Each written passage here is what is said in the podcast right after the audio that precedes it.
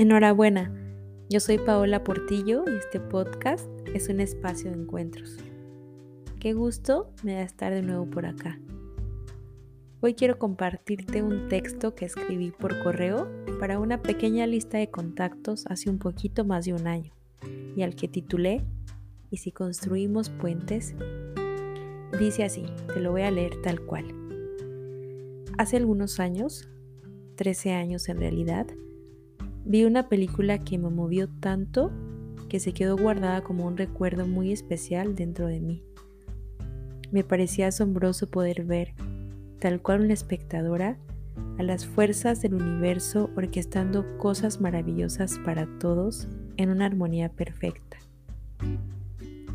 En ese entonces, sin saberlo aún, estaba por terminar una relación que me marcaría por muchos años bastantes si me lo preguntan. En ese momento no pude ver más allá de mi dolor. Solo hay en mi vida tres sucesos tremendamente dolorosos y este es uno de ellos. Muchos dirán que soy afortunada y sí, estoy segura de que lo soy.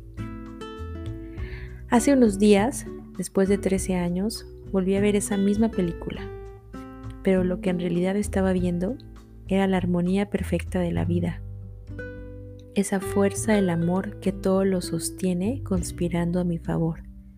Y hoy más que nunca me siento inmensamente agradecida. La vida me estaba preparando para este preciso momento. En su maravillosidad e infinita bondad, la vida solo me pedía fe. ¿Y qué es la fe?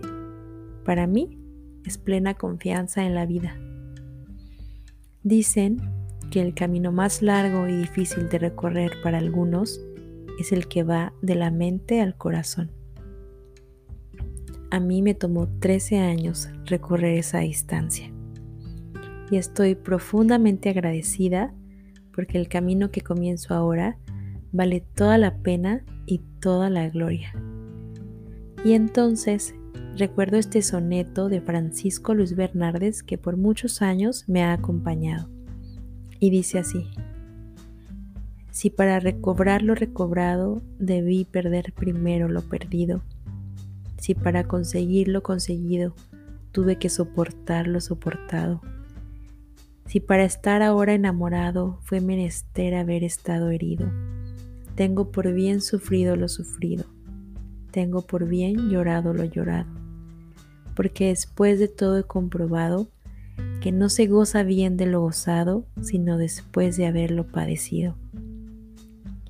Porque después de todo comprendido que lo que el árbol tiene de florido, vive de lo que tiene sepultado. Hasta aquí el soneto. Y el correo terminaba con esta pregunta. ¿Y si construimos puentes de la mente al corazón? En vísperas de mi cumpleaños, cada año, comienzo a recibir regalos de la vida. Además de los que siempre me da, cuando se acerca el día de mi cumpleaños, la vida siempre me pide renovación, me trae renovación.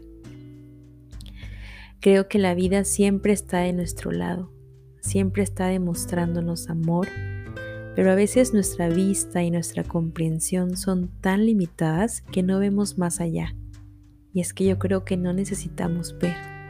Creo que lo que necesitamos es confiar. Y eso es lo que nos pide la vida. Confianza. Soltar el control. Cruzar ese puente que va de la mente al corazón. Que va del miedo al amor. Cuando pasamos momentos de dolor, de confusión, de indecisión, de vacío, Parece que tuviéramos un velo sobre nosotros que no nos deja ver con claridad. Nos sentimos como si atravesáramos un túnel oscuro del cual no vemos ni la salida ni un rayo de luz. Pero si avanzamos un poco más, siempre, siempre habrá luz, siempre encontraremos la salida. Para terminar, quiero compartirte un fragmento del guion de una película que me encantó, que vi hace poquito y que resonó mucho con el proceso por el que estoy pasando ahora, que es muy parecido al que te leí en el correo. La peli se llama Como la vida misma. te la recomiendo y dice así.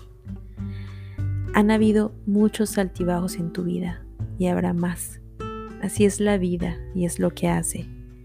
La vida te pone de rodillas, te hace caer más abajo de lo que creíste que llegarías. Pero si vuelves a ponerte de pie y caminas hacia adelante, si avanzas un poco más, siempre encontrarás amor. Hasta ahí. Las situaciones y las personas que se cruzan en nuestro camino siempre traen regalos envueltos. Por eso no los reconocemos fácilmente, pero así es, porque así es la vida, porque la vida es buena. Solo necesitamos confiar en ella. Yo creo que el libre albedrío es nuestro regalo más sagrado. ¿Y tú qué vas a hacer con este poder tan enorme? Gracias por estar aquí y nos escuchamos pronto.